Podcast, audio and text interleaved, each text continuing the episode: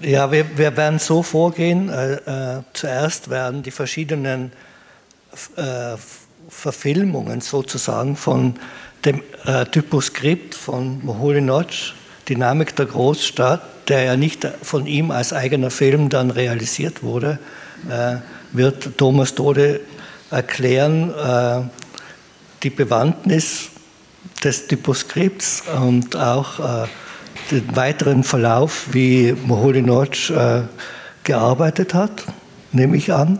Und im zweiten Teil äh, geht es um den Ruttmann-Film Berlin, die Symphonie einer Großstadt. Und im ersten Teil zeigen wir drei Filmausschnitte und jeweils eingeleitet von Thomas Tode, äh, der Ihnen den, die Hintergründe dazu erläutern wird. Ja, herzlich willkommen auch von meiner Seite. Äh, wir sehen sogar nicht nur Filmausschnitte, das sind die von äh, Symphonien, sondern wir sehen richtig drei Filme in der vollständigen Länge, die variieren zwischen äh, acht Minuten und, und 17 also äh, insgesamt haben wir reine Spielzeit so eine Stunde ne, äh, vor ne, und dann mit Erläuterungen sind das so 90 Minuten, dass Sie so ungefähr wissen, auf was Sie sich einlassen. Wenn Sie nicht mehr sitzen können, hinten kann man auch schnell raushuschen, aber wir hoffen natürlich, dass Sie hier bleiben und gerne dann auch noch Gespräch äh, mit uns äh, führen, wenn, wenn Sie mögen. Ja, also es geht um, die, um das Projekt Dynamik der Großstadt. Dynamik der Großstadt ist äh, ein Fototypo oder Typofoto, wie das äh, Moholy genannt hat, ein Neologismus, ein neu erfundenes Wort, ähm, das er mehrfach äh, publiziert hat für einen Film, den er aber nie gedreht hat. Ein Film mit dem Thema Großstadt. Der Entwurf stammt von 1921, 22, so ist es immer äh, schon bei den Publikationen äh, notiert. Ne? Ähm, und er hat ihn zusammen, äh, er hat ihn nicht allein entworfen, sondern zusammen gemacht mit Karl Koch. Wer ist Karl Koch? Karl Koch ist äh, der Ehemann von Lotte Reininger, also die Filmemacherin, die diese Silhouettenfilme gemacht hat, die da in der Zeit auch gemeinsam anfangen. Er arbeitet wie Lotte Reininger bei Hans Kürles in dem Institut für Kulturforschung. Die stellen Kulturfilme her. Ne? Und ähm, er äh, ist sozusagen ein Praktiker der Kamera, während Moholy das erst werden will. Er ist 1920 ungefähr nach Berlin gekommen aus Ungarn, ne, war vorher kurz noch in, äh, in äh, Wien gewesen und äh, fängt dort sehr früh eben an, Kontakt aufzunehmen zu äh, Film- und Fotopraktikern. Er lernt auch Fotografie. Das allererste Foto, was Moholy überhaupt jemals geschossen hat, ist ein Foto von Karl Koch ne? also wo man Karl Koch drauf sieht. Ne? Und äh, also hat das immer betont, dass das Projekt von ihnen beiden entwickelt worden ist. Ne? Und äh, es, hatte noch keine praktische Erfahrung, ne? hatte vielleicht viele Ideen, aber die praktische Erfahrung hatte Karl Koch, der hat schon 1918, 19 Filme gemacht. Die kann man im weitesten Sinne einordnen äh, zu den Filmen der Reformbewegungen der, der Weimarer Republik. Also das sind Filme über so einen Jugendhof oder äh, über so äh, also, äh, Kindererziehung mit Claire Witt zusammen, eine, auch eine nachher ganz wichtige Publizistin ne? also die große, auch in der Nazi-Zeit noch große Zeitschriften geleitet hat, dirigiert hat. Einer ihrer Schüler hat Hör zu gegründet, also die Zeitschrift, die wir heute vielleicht noch alle kennen und so. Also die haben Filme gemacht, 1919, 20, 21. Er ist also der große Filmpraktiker. Äh, Moholy kommt ans Bauhaus 1923 und, äh, und zwar genau in der Zeit, als diese große Ausstellung, die erste große Ausstellung in Weimar stattfindet. Ne? Also am Bahnhof wurde man schon empfangen mit dem großen Motto, was sie auf eine große äh, Tafel geschrieben hat, Kunst und Handwerk, eine neue Einheit. Ne? Und äh, was Moholys Beitrag zu dieser Ausstellung, er fängt gerade an, als die Ausstellung ne, loslegt, ist, dass er Karl Koch einlädt und Karl Koch macht, eine, macht Vorträge mit Kulturfilmen. Er zeigt Kulturfilme dort. Ne? Äh, mit Moholy war nämlich eine Person ans Bauhaus gekommen, der sich mehr als die anderen Meister auch für das wissenschaftliche Bild interessierte. Also nicht nur die abstrakten, das gab es schon vorher, ab 1922 mit Theo van Doesburg und seinem Kreis, dieser Destyle-Gruppe, die am Bauhaus da existierte, ähm, Werner Gräf, von dem wir oben in der Ausstellung Filme zeigen, ne? und, äh, sondern auch das wissenschaftliche Bild. Also Koch ist erstmal eine Film- und Kinoinstanz. Ne? Erst nachher hat mit Jean Renoir berühmte Filme gedreht. Also ne, die, das war eine Freundesklicke, also Jean Renoir und seine Frau und, und äh, die Lotte Reiniger und Karl Koch. Also eine, eine interessante Figur erstmal. So, dann gibt es das Thema der Großstadt. Das ist damals neu. Es, ist, es äh, begründet ein Genre, es, du wirst da nachher zum Begriff der City-Symphonien, der Stadtsymphonien ne, noch äh, genaueres sagen. Äh, diese äh, gilt als eine der ersten, dieses Typoskript. Ne? Ähm, er hat es äh, 21, 22 entwickelt mit äh, Karl Koch. Er schreibt in den Vorworten, zu vier, es gibt vier Publikationen davon. Äh, die erste in Ma 1924. Ähm, das ist eine ungarische Avantgarde-Zeitschrift, die in Wien aber erscheint. Auf Ungarisch. Da gibt es äh, zwischen allen vier Publikationen gibt es kleine Unterschiede. Das wäre auch mal interessant, darüber mal einen Artikel zu schreiben. Also beim ersten zum Beispiel hat er so einen Filmstreifen eingeklebt. Ähm, und äh, also überhaupt, also vielleicht das nochmal zur Erläuterung, also Typofoto, was ist das? Das heißt, es ist, er versucht, äh, ein Drehbuch, also ein Drehbuch ist schon der falsche Begriff, einen Filmentwurf darzustellen mit typografischen Mitteln, wo er auch Geräusche lautmalerisch darstellt, ne, äh, wie das auch die Futuristen zum Beispiel gemacht haben, äh, schon davor in der Zeit. Aber er hat das jetzt noch ergänzt durch, äh, durch, durch Fotos. Und äh, die, das Ganze ist abgedruckt dann. Ne? Und wir werden das aber gleich sehen. Ich will nur, dass Sie ungefähr wissen, was eine Fototypofoto ist. Äh, er hat viermal publiziert, also das erste in Ma, die ungarische Fassung, dann in, im Film Kurier, das ist die wichtigste Tageszeitung der Weimarer Republik, für Film, erscheint jeden Tag jeden Tag von 1921 bis 1945. Das ist also die wichtigste Quelle für all unsere Informationen, weil die auch sehr viel berichtet haben, auch über nebensächliche oder was in Produktion ist und sonst was. Filmkurier, dann in Pasmo. Pasmo ist eine tschechische Avantgarde-Zeitschrift, die in Brünn erscheint. Und die vierte, fünfte Publikation ist in dem berühmten Bauhausbuch Nummer 8, das äh, Moholi selber rausgegeben hat. Das heißt Malerei, Fotografie, Film. Und eine sechste, zwei Jahre später, Malerei, Fotografie, Film, die zweite Auflage dann mit F geschrieben, vorher mit PH. In allen gibt es Unterschiede. Also wenn man die mal genau vergleicht, ne, bei einigen sind keine Bilder mit publiziert, bei anderen aber Bilder und verschiedene Bilder. Also das ist schon mal ein Thema für sich. So hat er es publiziert. Er schreibt im Vorwort, wir haben es versucht, verschiedenen Kulturfirmen äh, äh anzubieten, unter anderem dem Institut für Kulturforschung von Hans Kürles, wo also sein Kollege arbeitete. Die haben es abgelehnt, auch die UFA hat es abgelehnt und er hat es also nicht ähm, äh, realisieren können. Es gibt Filmwissenschaftler, die behaupten, das wäre nie wirklich intendiert gewesen und äh, ne, äh, hätte das quasi als Typofoto und so sollte es bleiben. Ne? Das, ich bin nicht dieser Ansicht, er hätte das, glaube ich, gerne gedreht, ne, wenn er gekonnt hätte und wenn man ihm das Geld gegeben hatte. Nur damals war es noch nicht üblich, solche Filme auch zu drehen, muss man auch sagen. Der große Erfolg kommt mit Berlin, Symphonie der Großstadt. Also solche Kulturfilme gab es schon, aber mit viel kleinerem, nicht so ambitionierten äh, Themen. Und Stadtporträts gab es sowieso wie Sand am Meer, aber die sahen auch anders aus. Also das waren so wie vom Tourismusbüro georderte Filme, die die Sehenswürdigkeiten der Städte zeigen. Auch von Berlin gibt es solche Filme, sind auch erhalten. Äh, er hat was anderes vor, was grundsätzlich ne, die Dynamik einer Großstadt, also die dynamischen Prozesse, die Verkehrsmittel, die modernen, die neuen, äh, der, die, die sowas zeigen äh, wollen. Ähm, er also schreibt, es ist nicht finanziert worden und so. Und deswegen publizieren wir hier ne, diesen äh, Beitrag.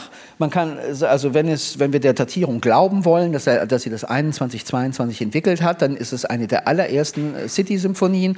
Es gibt aus der gleichen Zeit ein einziges äh, Beispiel, das kennen alle, das ist Manhattan äh, von einem Maler, Charles Sheeler, und einem Fotografen, Paul Strand, auch beides Berühmtheiten natürlich.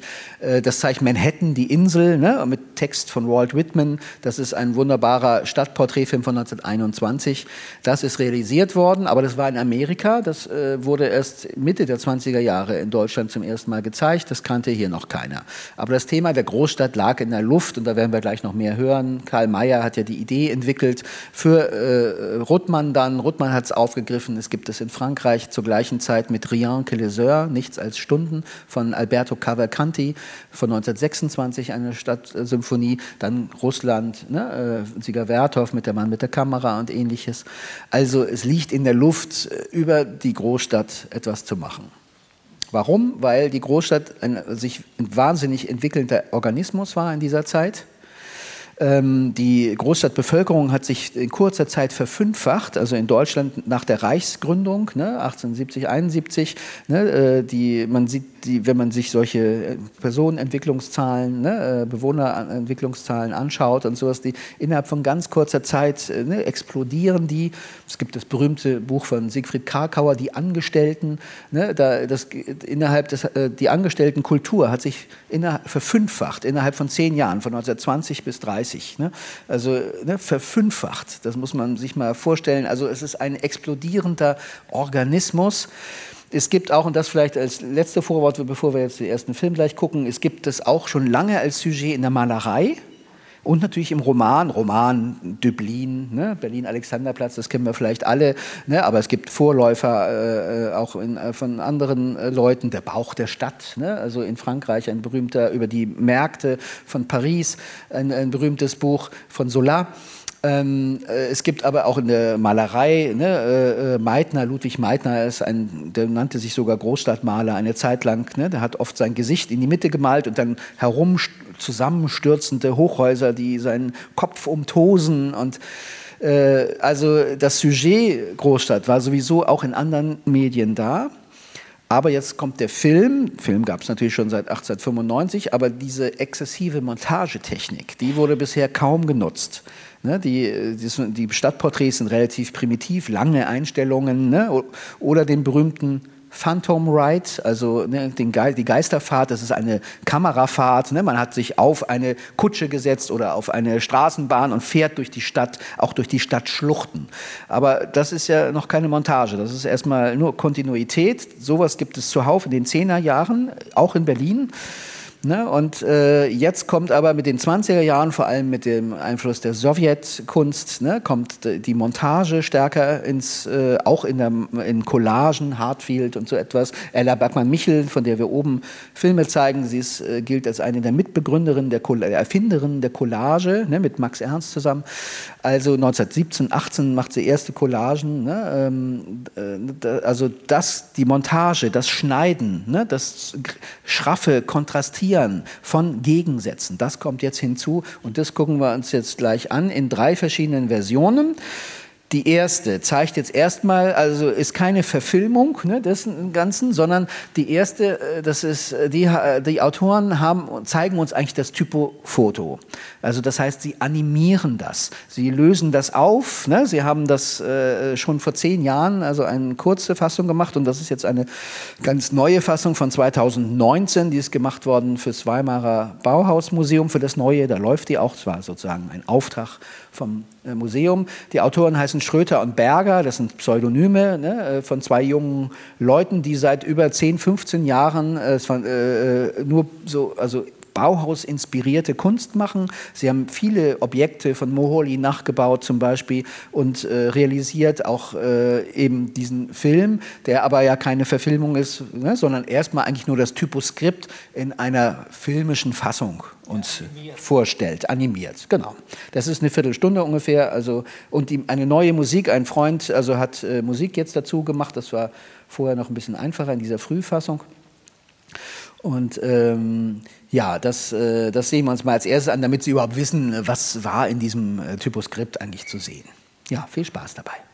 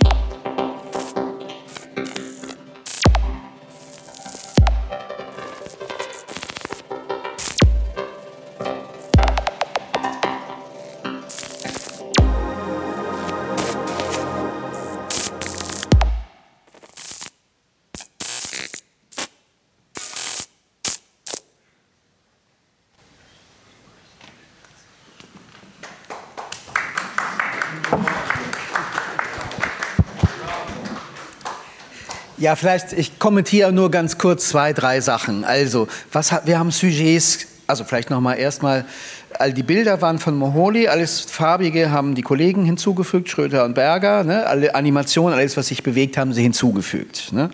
Das heißt, man sieht bei Moholy nur einen Löwen oder einen Tiger, ne? Foto, und dass es sich bewegt und dass der den Kopf dreht, das ist das, den Teil, den sie hinzugefügt haben. Aber den äh, Löwen oder Tiger werden wir bei, äh, ich weiß nicht, ob er in den Ausschnitten drin ist, die du ausgesucht hast, aber der kommt in dem Film von äh, äh Walter Ruttmann dann auch vor. Warum? Weil Zoo war eine Freizeitmöglichkeit. Ne? Also ne, die, ne, das Thema Freizeit ist plötzlich ganz groß in diesen Stadtsymphonien. Ne? Ähm, wo, was kann man machen in der Freizeit? Man kann zum Boxen gehen. Wir haben so zwei Boxer gesehen oder so. Ne? Äh, was machen die Leute überhaupt, also äh, ne, wenn sie nicht arbeiten? Ähm, das äh, war ein Sujet, was es vorher im Film fast überhaupt nicht gab. Im Spielfilm es das, kam das natürlich manchmal vor, aber nicht als dokumentarisches Sujet. Was hier dies ist als ein Dokumentarfilm. Dokumentarfilm gedacht. Also wir würden heute Dokumentarfilm nennen, das Wort gab es damals noch gar nicht. Das kommt erst Ende der 20er Jahre auf aber äh, aus dem Russischen oft Dokument äh, aus, äh, äh übernommen. Ne? Ähm, aber äh, die Deutschen hatten das Wort Kulturfilm ne? für etwa ein nicht fiktionales äh, Genre.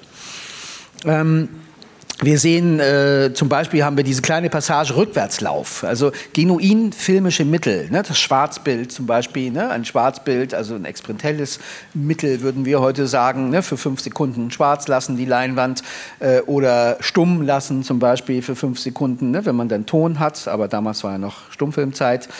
Äh, das haben wir gestern erlebt in einem ne, der Beispiele von Meisel, die wir vorgeführt haben. Dann dieser, der Rückwärtslauf, die gleichen Szenen rückwärts ne, abspielen. Das ist ein, ein genuin filmischer Trick, den jeder mal ausprobiert hat, wenn er eine Kamera hatte.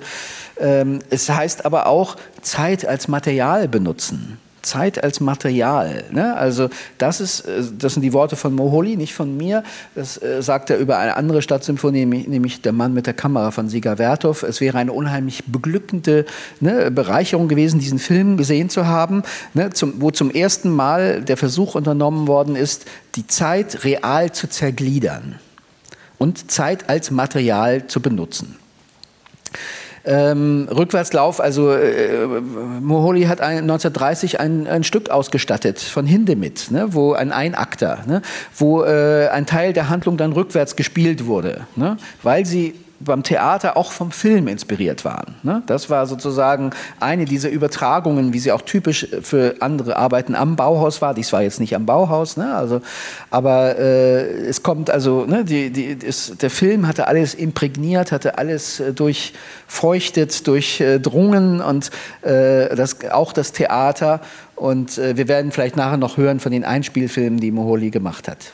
Gut, vielleicht reicht das so, ne? als äh, kleine Kommentare zu dem, was wir eben gesehen haben. Das ist jetzt eine Vorlage gewesen. Und dann moderieren wir den zweiten Film an. Ne? Ähm, ja.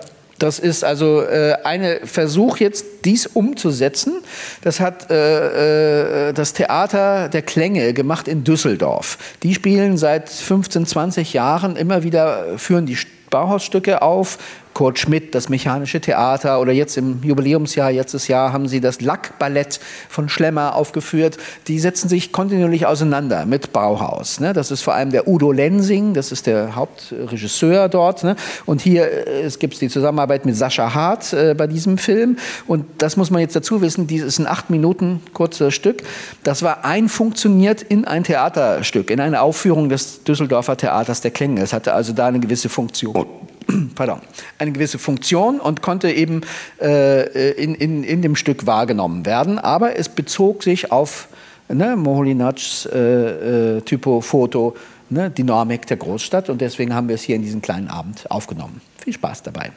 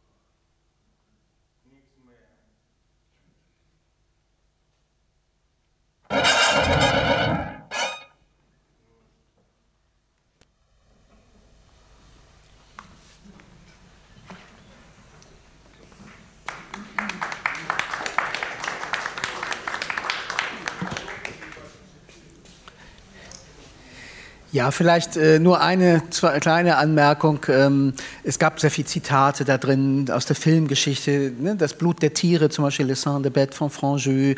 Ich habe ganz viele Hinweise auf Avantgarde-Filme entdeckt. Also es ist eine Verarbeitung, das ist Ihnen ja, glaube ich, allen klar. Nicht nur, weil äh, viele Bilder aus der Jetztzeit stammen, sondern Sie haben auch die Filmgeschichte geplündert. Ne? Also ein, ein Klassiker, Ballett Mécanique von, René, äh, von ähm, Fernand Léger von 1924, wurde, ne, da gab es diese Szene, wo ein Mann, äh, wo das Telefon immer gedreht wird, 1, 2, 3, 4, 5, ne, und fünfmal dreht der, die Person rein. Also das ist, äh, ne, so eine ähnliche Szene gibt es im Ballett Mechanik. Das ist also hier ein Hinweis auf das Samplen, ne, also äh, das, was er auch in der Musik macht, Samplen von Geräuschen.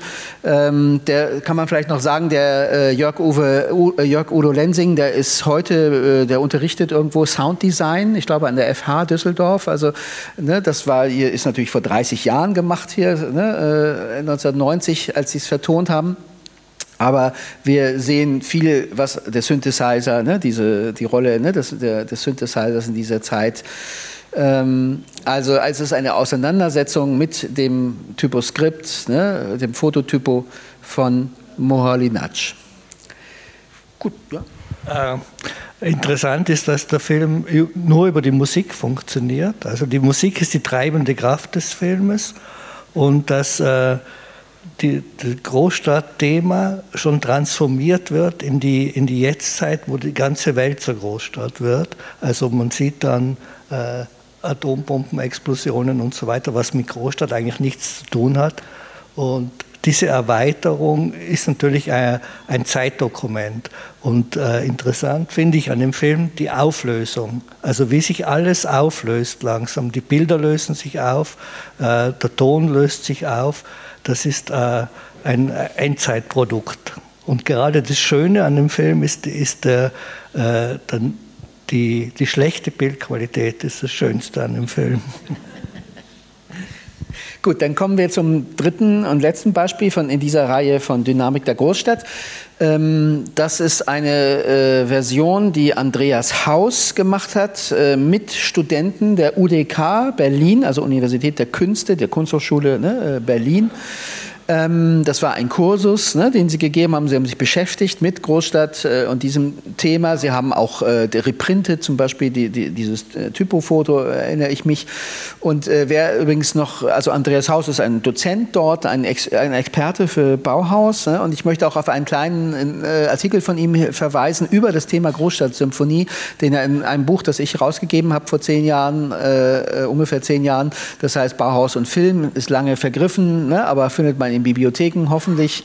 Ne? Ähm, und da schreibt, da macht er genau den Vergleich äh, dieser, äh, bringt, er beschreibt, wie unterschiedlich die Autoren an das Troststadtthema rangegangen sind. Und er beginnt mit Gemälden, ne? Äh, ein paar, die ich vorhin schon äh, ge, äh, genannt hatte, und kommt dann zu den Filmen und vor allem die berühmten drei großen, Berlin-Symphonie der Großstadt, ne? was wir noch hören werden, Dynamik der Großstadt von Moholy-Nagy und eben äh, Sieger Werthausmann mit der Kamera und zeigt, dass äh, wir die zwar unter so subsumieren unter diesem Begriff äh, City-Symphonien, aber dass die einzelnen Autoren ganz unterschiedliches im Sinn hatten.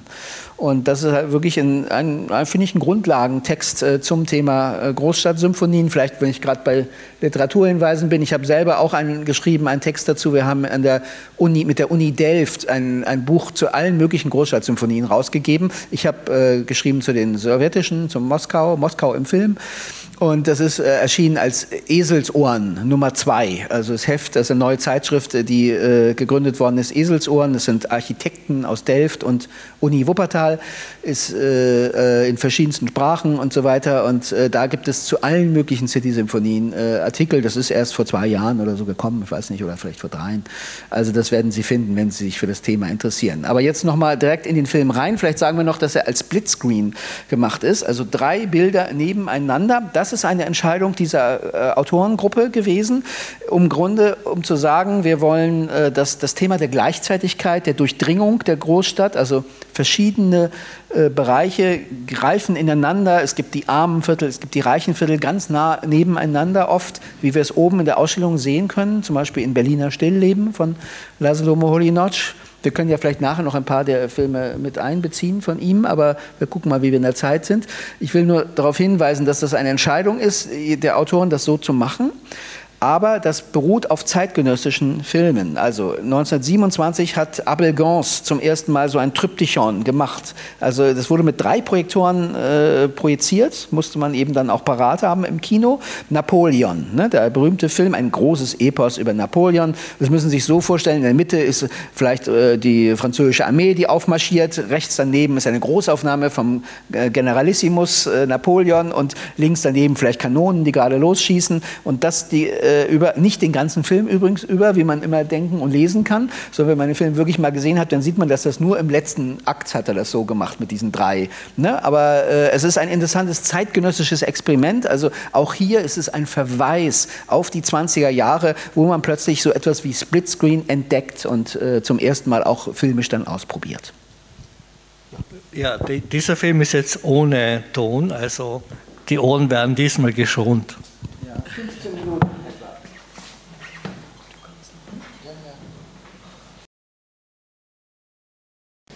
Ja, also die haben sich viel enger an das Szenario gehalten. Ne? Also zum Beispiel dieses komische tote Huhn zum Schluss, das ist ein äh, Szenario, ein, anderes, ein anderer Film, den Moholi mal machen wollte. Das ist abgedruckt in dem Buch, was ich schon erwähnt habe.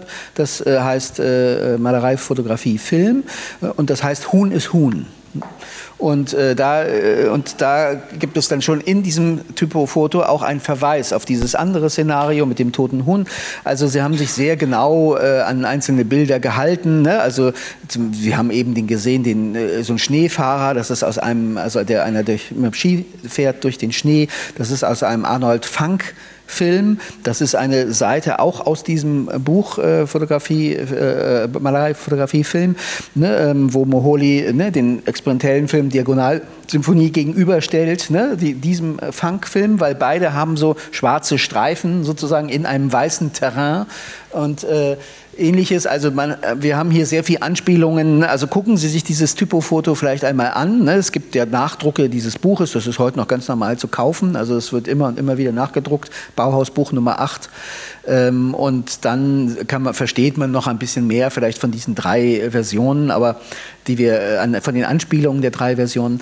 Aber ich glaube, wir haben einen Eindruck äh, bekommen, weil ja auch Sachen sich wiederholt haben. Die Tiere, das Marschieren, ne, der Krieg. Was gibt es an Freizeit in der Großstadt? Ne? Also das Nebeneinander, das große Freizeitangebot. Ne? Die Nacht, äh, das vielleicht nochmal als Hinweis, die Nachtbeleuchtung war damals ganz neu. Moholi, ne? wir haben es gesehen. Ne? Es, das, äh, es gibt ganze Filme, ne? die nur auf dieser Nacht, also von Basse zum Beispiel mit Optik 1,3 heißt der, ein Film, die nur diesem gewidmet ist und auch in Ruttmann gibt es eine Sequenz in dem Symphonie der Großstadt, die, weil äh, jetzt die Großstadt leuchtet und dass man Lichtreklame hat, war damals etwas fantastisch Neues. Ne? Und solche Dinge sind also alles Verweise auf die damalige Zeit.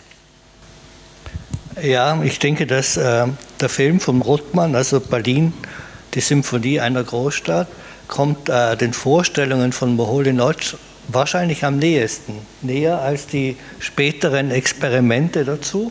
Äh, das ist eigentlich ein Widerspruch, weil, die, weil er sich nicht auf äh, Moholy oder nicht bewusst auf Moholy bezieht. Äh, obwohl ihm wahrscheinlich das bekannt war, das Typoskript, als er die, den Film gemacht hat.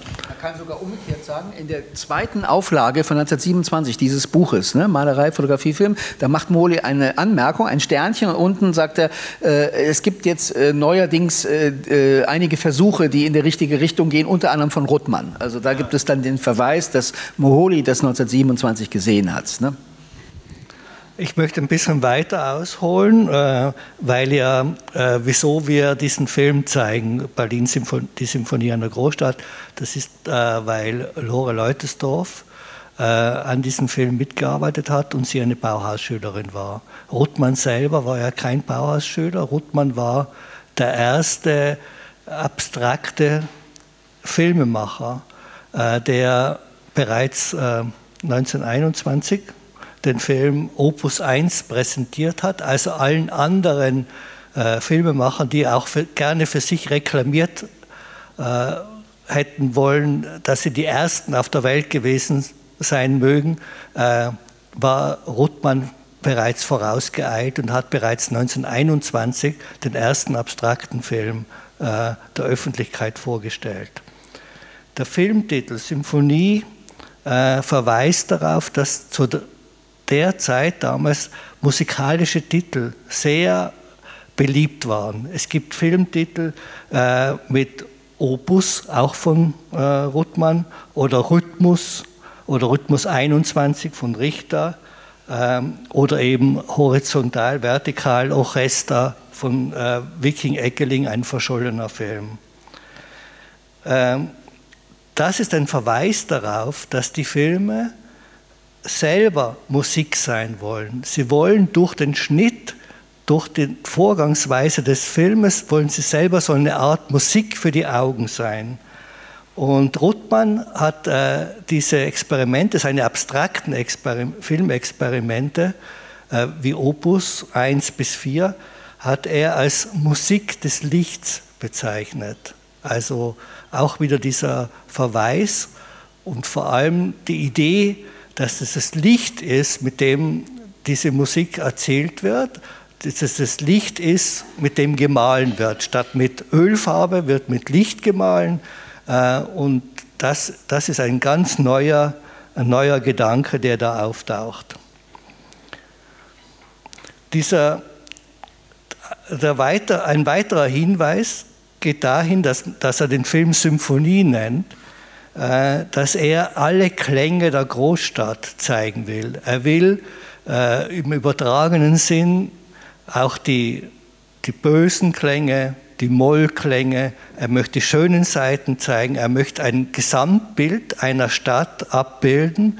Und darum äh, eignet sich besonders gut äh, das Wort Symphonie, um, um diesen Hintergrund Ausdruck zu geben, weil wenn man den Titel liest, weiß man sofort, hier ist kein Film, in dem ein Protagonist eine Hauptrolle spielt. Es ist kein Spielfilm, sondern es ist ein Film, der sich zusammensetzt aus unterschiedlichsten Teilen. Und das Interessante an dem Film ist auch, dass er weder einordnbar ist in die Kategorie Spielfilm oder Dokumentarfilm. Er ist ein Film, der dazwischen steht. Es gibt in dem Film auch Szenen, die die inszeniert sind, obwohl die wie äh, reale Szenen ausschauen, sind es Szenen, die nachgespielt wurden oder die inszeniert wurden. Mit der Prostituierten zum Beispiel oder der Selbstmord. Ne? Ja. Äh, wie ich schon erwähnt habe, äh, sind eben so Musiktitel sehr beliebt gewesen. Und interessant ist, dass es gibt zum Beispiel die Symphonie der Berge Symphonie der Seefahrt als Filmtitel, natürlich Symphonie der Liebe und Symphonie des Todes. Äh, das waren natürlich alles sehr beliebte Filmtitel, aber auch, und das äh, ist eine interessante Gleichzeitigkeit, äh, ist auch 1927, also im selben Jahr, als dieser Film vorgestellt wurde, ein Bericht über den Parteitag der Nationalsozialisten in Nürnberg unter dem Untertitel Symphonie des Kampfes willen erschienen. Also ist, da weist man schon, dass auch der Begriff Symphonie nicht nur eine schöne Musik sein kann, sondern dass der schon über die Grenzen hinausweist äh, und schon äh, das kommende, äh, das, das kommende, wie sagt man? Desaster, Desaster vor, vorwegnimmt. Interessant ist auch, dass äh, die Großstadt wird äh, definiert als der öffentliche Raum. Also wir, wir, sehen, äh, wir sehen die Straßen, die Plätze, wir sehen die Züge, die Straßenbahnen, die Untergrundbahn, äh, wir sehen noch die, die Kabarets und Cafés, aber wir sehen nicht hinein in die Wohnungen. Dieser Teil, der private Teil der Großstadt, ist in diesem Film ausgespart. Es, äh, die Großstadt definiert sich im öffentlichen Raum. Und da, zugleich gibt es auch, also sind die, die Menschen, die in dem Film gezeigt werden, sind immer Stellvertreter für bestimmte Berufsgruppen oder für bestimmte äh, äh, Rollen in der in Gesellschaft. Es gibt nicht das Individuum in dem Film, sondern es gibt nur äh, das, das, den Massenmenschen. Das ist ein Bild der Großstadt und das wurde Ruttmann auch zum Teil vorgeworfen, dass er, den, dass er die Großstadt entindividualisiert, dass er den einzelnen Menschen äh, in, in, den Hintergrund schiebt und das Massenphänomen, also Großstadt ist immer mit Masse äh, in Verbindung zu bringen, mit Schnelligkeit, mit Dynamik, mit Verkehr, mit Lärm. Und äh, das ist natürlich entgegengesetzt diesem auch großstädtischen Individualismus, der dann geleugnet wird oder nicht erwähnt wird. 1927 sieht dieses Großstadtbild noch sehr harmlos aus, pittoresk, fortschrittlich, modern, dynamisch, aber das, was in der Ausstellung dann zu sehen ist, eine, ganz wenige Jahre später, fünf Jahre später, äh, die Filme von Ella Bergmann-Michel, wenn, äh, wenn sie die letzte Wahl filmt in Frankfurt, oder äh, Peter Pevas, wenn er den Berliner Alexanderplatz äh, filmt, das kündigt sich ganz leise an, aber ist hier noch, äh, wirkt hier noch völlig ungefährlich. Aber es zeigt sich, dass die Großstadt und die Plätze der Großstadt und die Straßen der Großstadt, die werden später, wenige Jahre später, zu dem Ort, wo die, wo, wo die Machtfrage gelöst wird, wo die Machtfrage gestellt wird und äh, äh, zugunsten der Nationalsozialisten gelöst wird. Darum ist dieser Film, der ist noch ein Film aus jener Zeit, wo die Großstadt noch etwas äh, war, dass man, dass man, an das man Hoffnungen knüpfen konnte. Dass diese Dynamik äh, hat, die man sich erwartet, die man erhofft, aber es ist noch ganz ein fast naives Bild dessen, was in Deutschland schon sich ankündigt.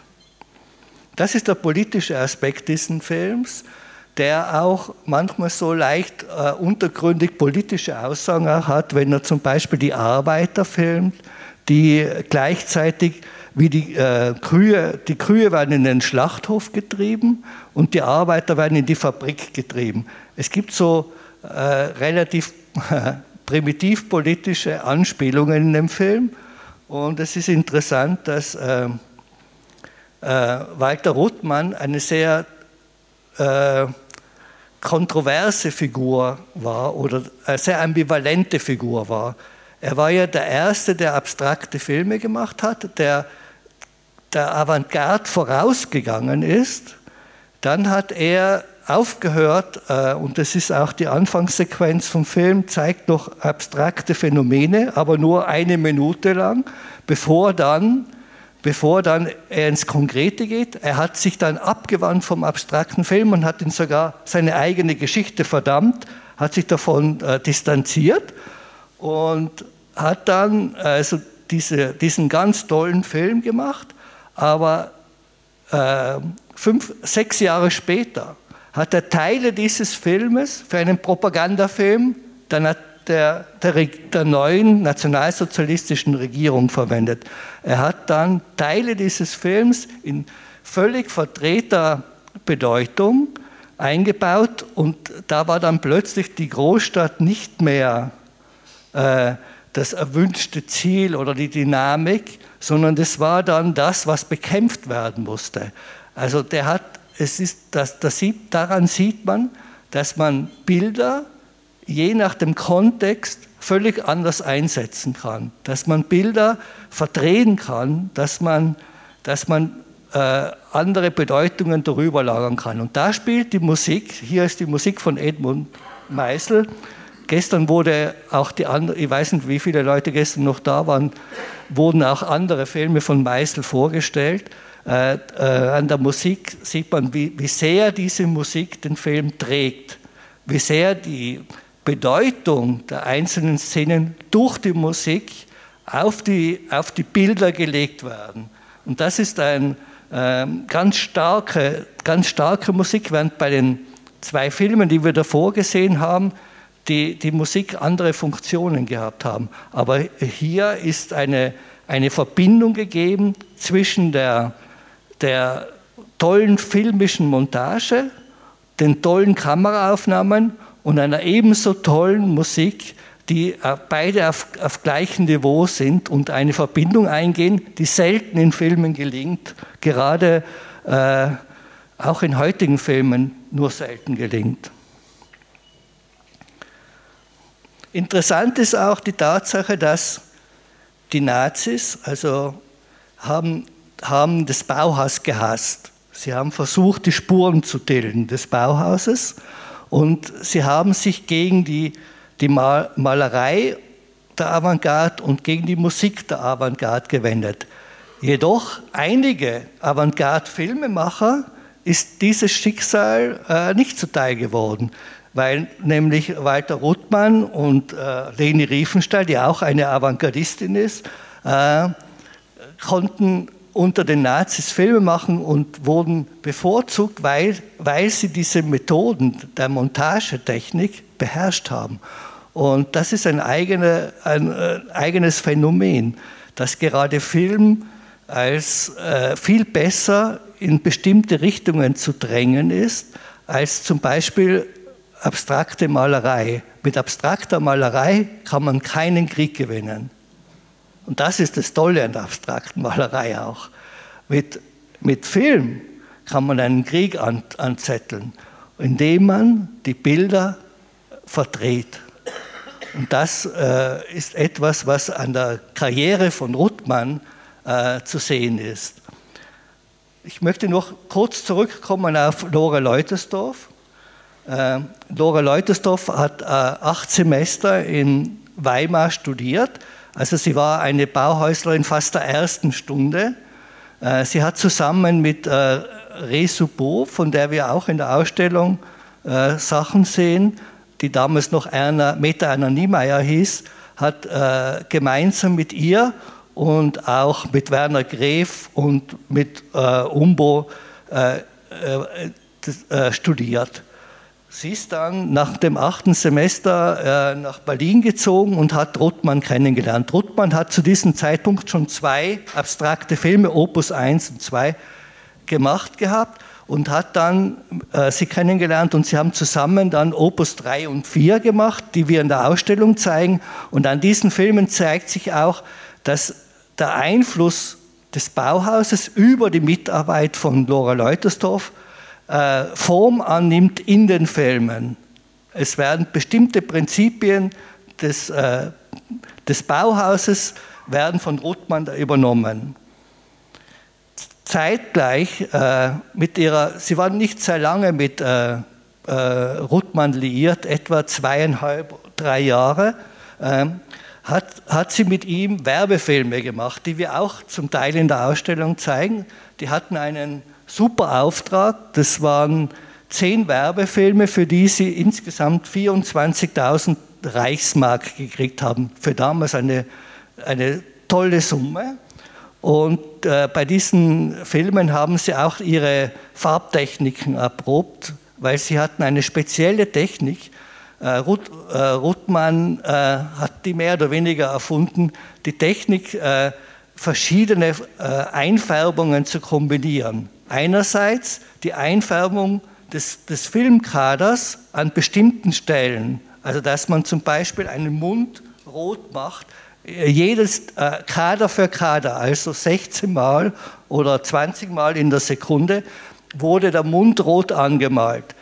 Äh, dann wurde zum Beispiel, äh, was er weiß bleiben sollte, wurde mit einem durchsichtigen Lack überdeckt. Und dann wurde dieses Filmteil ins Kopierwerk gegeben, die dann den, den, eine bestimmte Sequenz in einer dritten Farbe äh, äh, übermalen haben, sozusagen. Also viragiert nennt man das haben.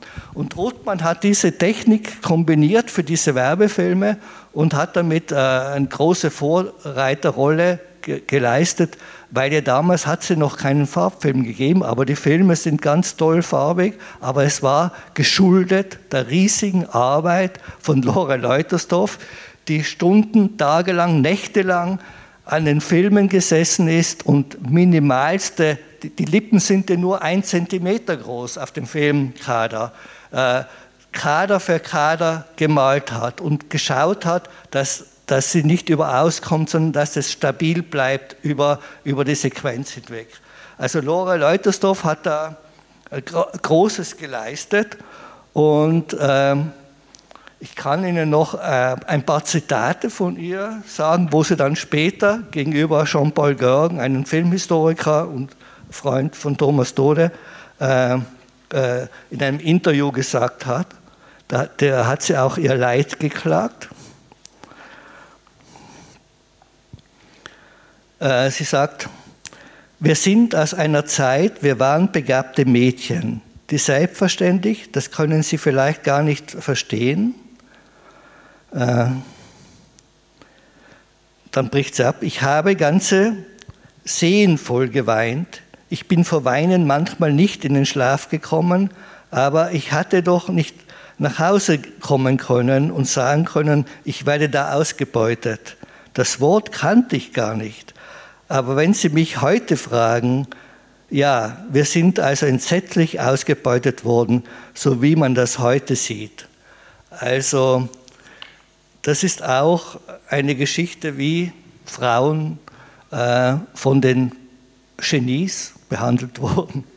Also man muss schon äh, einräumen, dass äh, die Zeit eine andere war, aber man muss auch sehen, dass das Bauhaus war für die Frauen, die dort äh, zur Schule gegangen sind, wahrscheinlich das, der beste Ort, trotz ihrer vielleicht benachteiligten Rolle den Männern gegenüber, war es der beste Ort und das Beste, was ihnen zu dieser Zeit passieren konnte. Und genau das sagt auch immer wieder äh, Resupo, die Freundin von Laura Leutersdorf. Machen wir jetzt einen Film? Ja, und jetzt. Äh, Eine Viertelstunde haben wir ne, also ausgesucht von dem Film, der ungefähr 70 Minuten ist. Ne? Aber äh, das ist also jetzt Berlin Symphonie der Großstadt. Warte, jetzt musst du. Ja, ja. ja. Mhm. Mhm. Die Musik, um das nochmal deutlich äh, zu sagen, von Edmund Meisel ist von heute eingespielt, aber die Noten stammen von damals. Es gibt also ein Notenkonvolut in der Stiftung Deutsche Kinemathek in Berlin und das, äh, das existiert von damals ne? und das spielen sie mit einem großen Orchester natürlich für diese rekonstruierte Filmfassung.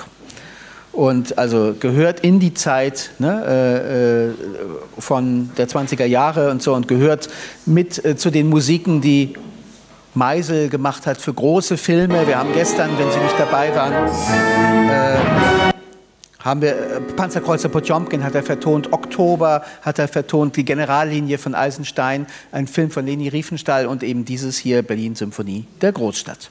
Ja, äh, der erste Teil ist das Erwachen der Stadt Berlin.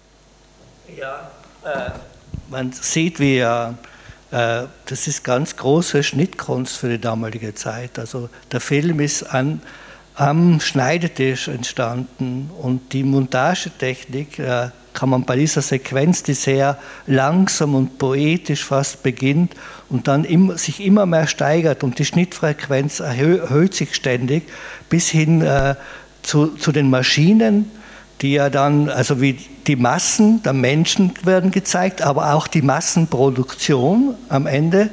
Und äh, das ist eine ganz große Kunst des, äh, des Filmschneidens. Und der Film ist eigentlich am Schneidetisch entstanden. Es ist ein Film, wo, wo viel Filmmaterial da war und äh, Ruttmann selber sagt, er hat ein Jahr lang gedreht mit der kleinen Kimono-Kamera auch, um, um nicht entdeckt zu werden, also heimlich gedreht auch viel. Äh, manche Sachen sind auch inszeniert, wenn, wenn die Leute im richtigen Augenblick aus der Tür treten oder diese Abendgesellschaft, die die, die Nacht äh, zum Tag gemacht hat und dann noch heimgeht mit dem äh, Luftballon dahinter. Das sind wahrscheinlich inszenierte Szenen. Aber das ist wirklich ein, ein Montagefilm, ganz großartig. Ich wollte noch eine, äh, eine Nachtszene, also machen wir noch, oder? Wir könnten auch mehr sehen, machen wir nur noch eine oder reden dann? Hm?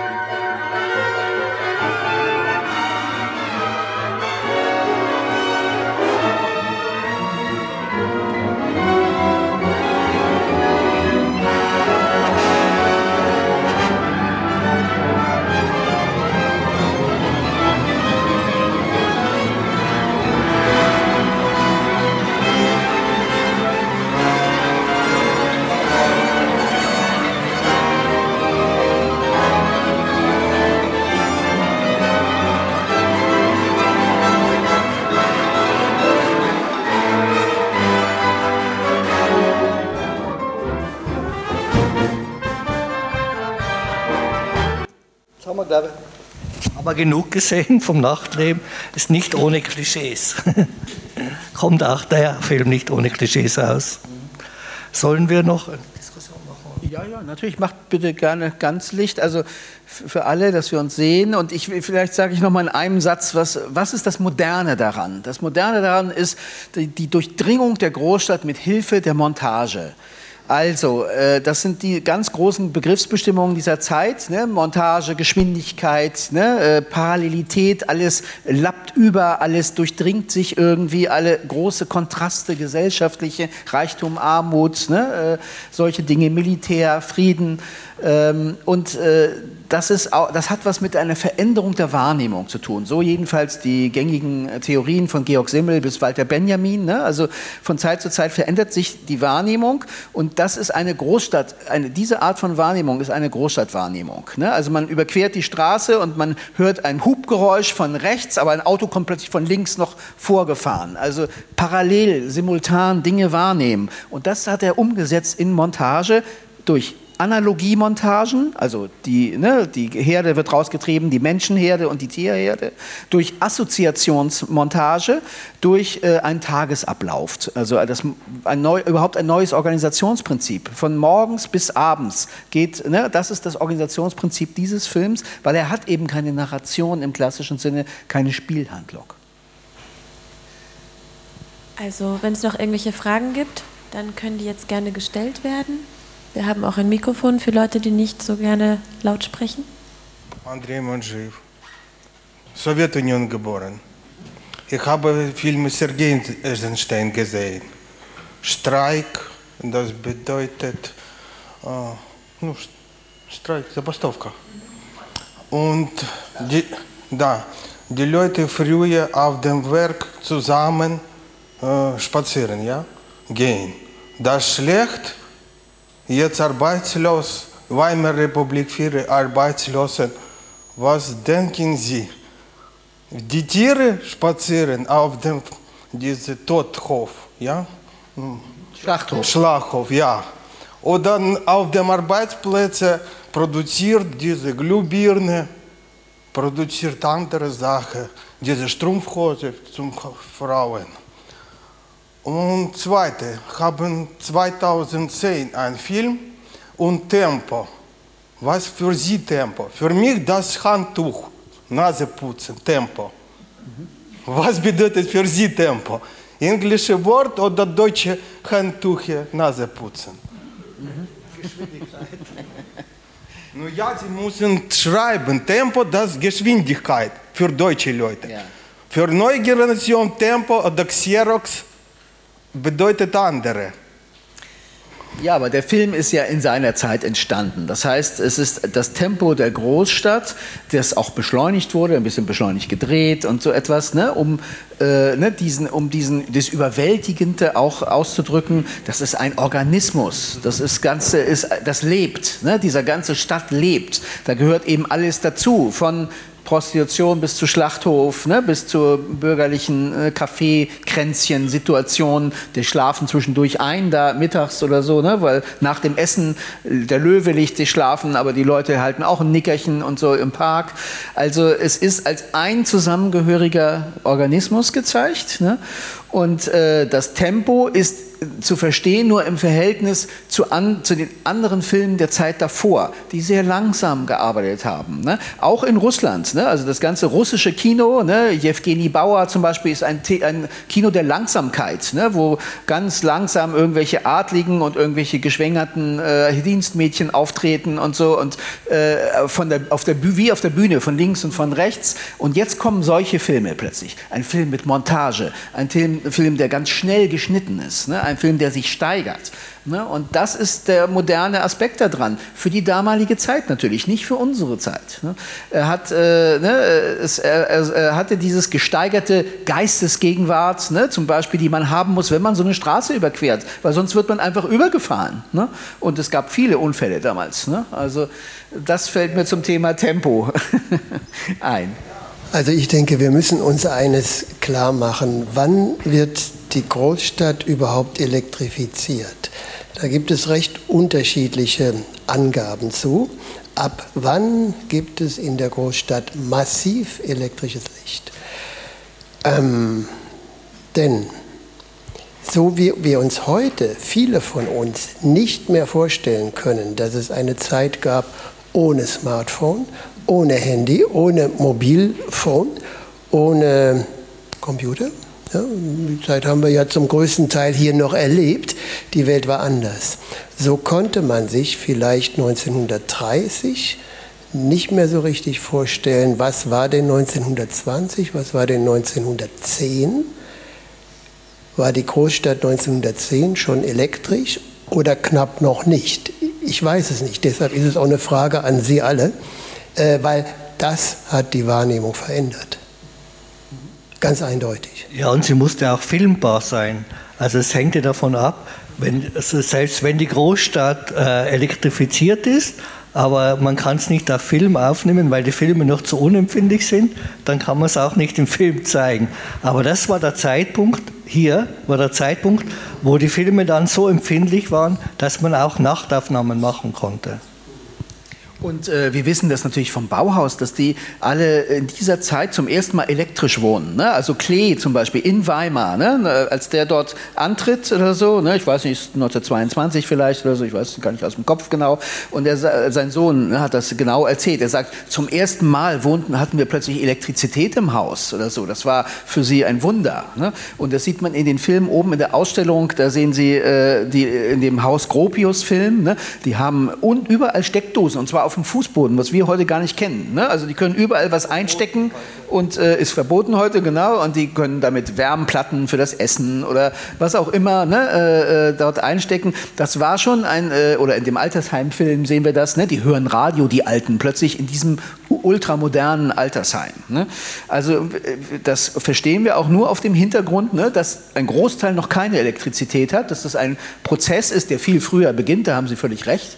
Ne? Aber äh, worauf wir jetzt besonders, wir sind beide Filmwissenschaftler und Filmemacher, ähm, Wert legen, ist eben, dass das plötzlich im Film auftaucht. Das heißt, der Film, der noch ganz kurz davor gedreht ist, ist ganz gemütlich, ne, zeigt die Sehenswürdigkeiten der Stadt Berlin, ne, das Brandenburger Tor und so weiter und so. Und die werden eins nach dem anderen aufgezählt und so. Das ist ein ganz anderer Film. Dieser Film versucht, einen Organismus darzustellen, versucht äh, Durchdringung, Gleichzeitigkeit ne, äh, zu zeigen und äh, ist auch ein Stück weit, manche haben noch gar nicht so gelebt, ne? manche haben es vielleicht auch noch nicht so wahrgenommen. Ne? Aber da ist manchmal auch der Film ein Stück weit voraus ne? und manchmal ein Stück weit hinterher, ne? weil andere schon lange so gelebt haben. Also so würde ich das kommentieren. Bei Ihren ersten beiden Filmen hatten Sie Sequenzen, die rückwärts gingen. Was hat es mit, das Tempo entwickelt sich natürlich auf der Zeitachse immer nach vorne. Was sollten diese rückwärts äh, gedrehten Sequenzen auch bei der Musik bringen?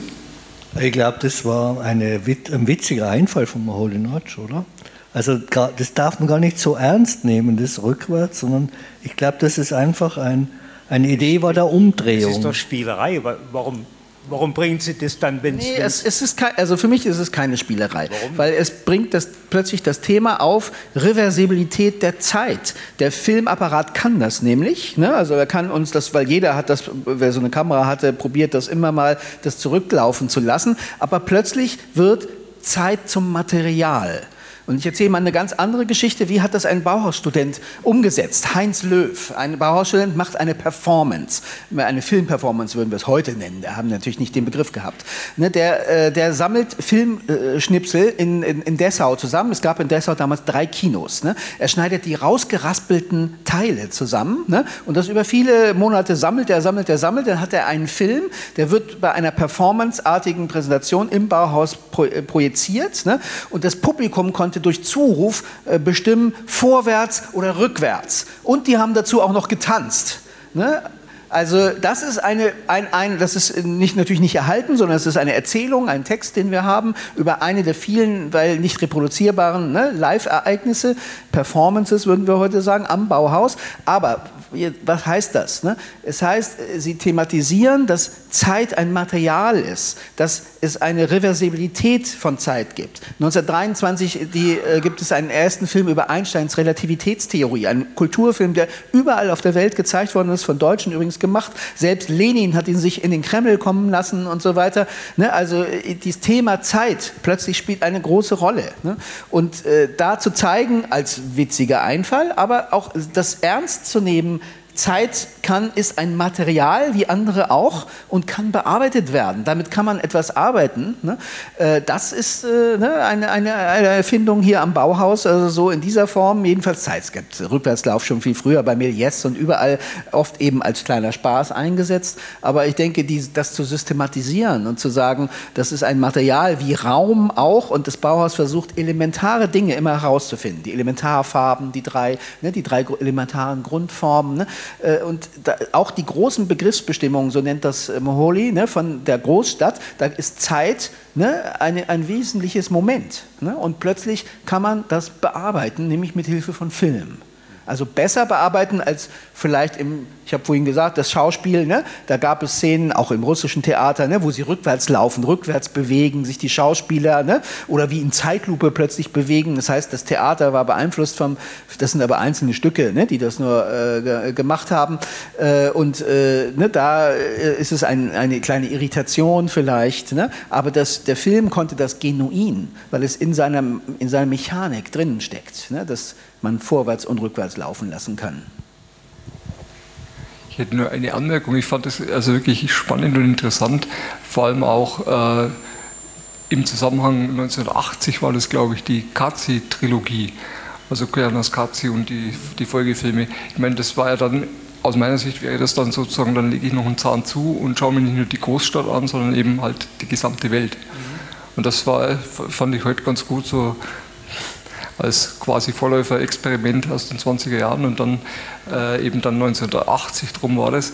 Vor allen Dingen, weil dort wurde auch wieder der Film äh, A Man with a Camera äh, von 1929, glaube ich, war der äh, auf den Bezug genommen. Aus dem raus sozusagen auch. Und die Filme sind ja auch ohne Narrativ im Endeffekt. Mhm. Ja. Fand ich interessant. Ja, das ist natürlich, das ist die Globalisierung, die Sie jetzt beschreiben, ne? in dem Film Koyanis Katzi, ne? das so heißt der erste aus dieser Trilogie.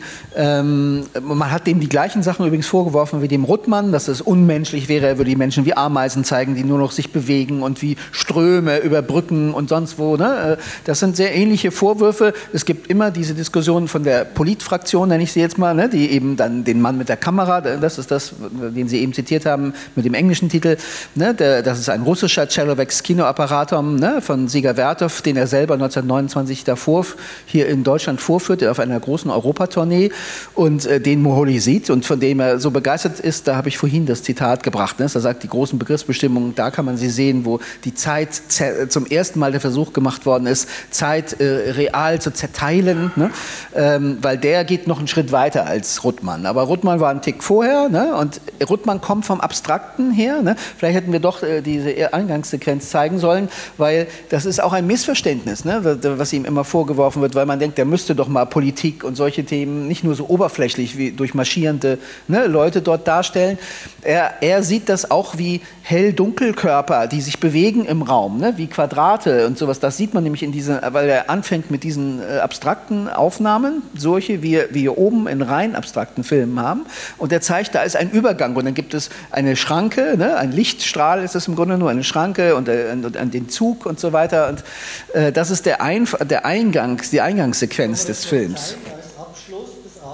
Sie finden den Film im Netz, das ist ein ganz berühmter Film, Sie können den dort jederzeit angucken. Es gibt DVD-Editionen, die sehr gut gemacht sind, also äh, das kann man finden. Wir wollen Sie eigentlich mehr hinweisen auf dieses Großstadtthema und wie das plötzlich aufpoppt ne, in den 20er Jahren und zu einem einem, einem, Genre wird. Man kann wirklich von einem Genre, weil es wurde dann auch imitiert. In, von allen Städten gab es dann plötzlich Großstadtsymphonien. Ne? Und ich erinnere mich, äh, da, äh, in England ne, äh, hat ähm, äh, Griffith, ähm, Quatsch, wie heißt der denn? Äh, äh, also die Dokumentarfilmbewegung, die, der, da hat der, der Leiter dieser ganzen Bewegung hat gesagt, ich kriege ständig Szenarien auf den Tisch gelegt, Großstadtsymphonie hiervon, von Edinburgh, von Glasgow, können, die nicht mal sich was anderes ausdenken, die jungen Studenten von heute. Ne? Also es wird ganz schnell auch ein bisschen ad absurdum gedreht, weil jede Stadt wollte dann so ein, als Organismus dargestellt werden.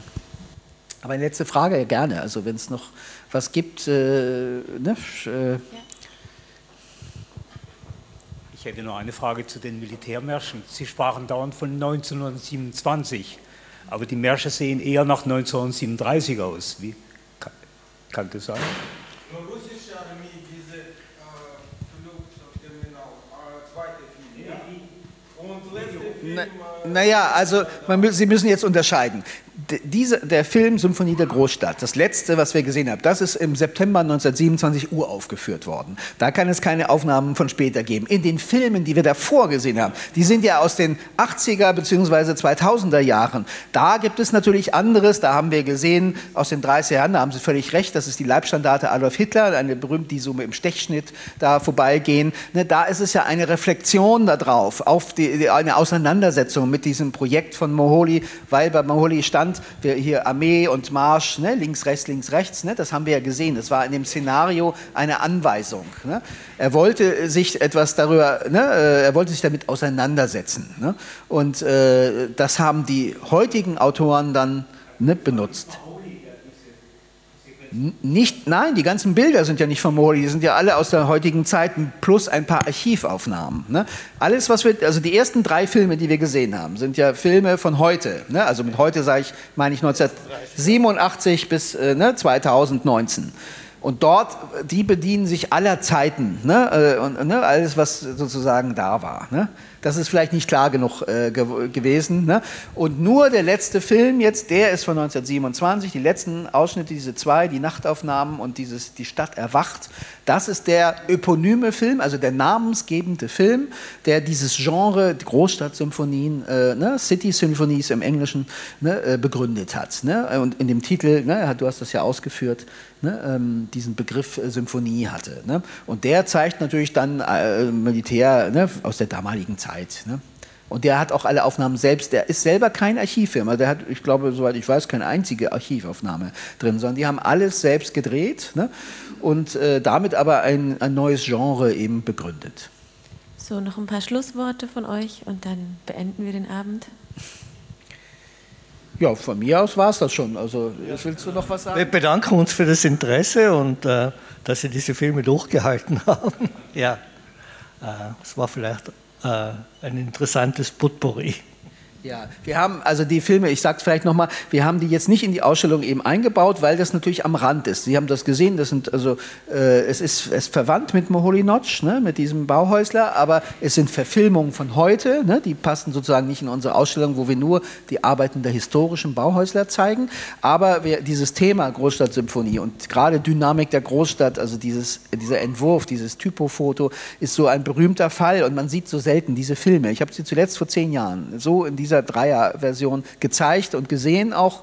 Ne? Äh, deswegen haben wir das zum Anlass genommen, ne? Äh, die nochmal zu präsentieren. Wir können uns über die einzelnen Interpretationen, kann man sich da streiten, wer es besser und wer es schlechter gemacht hat und so.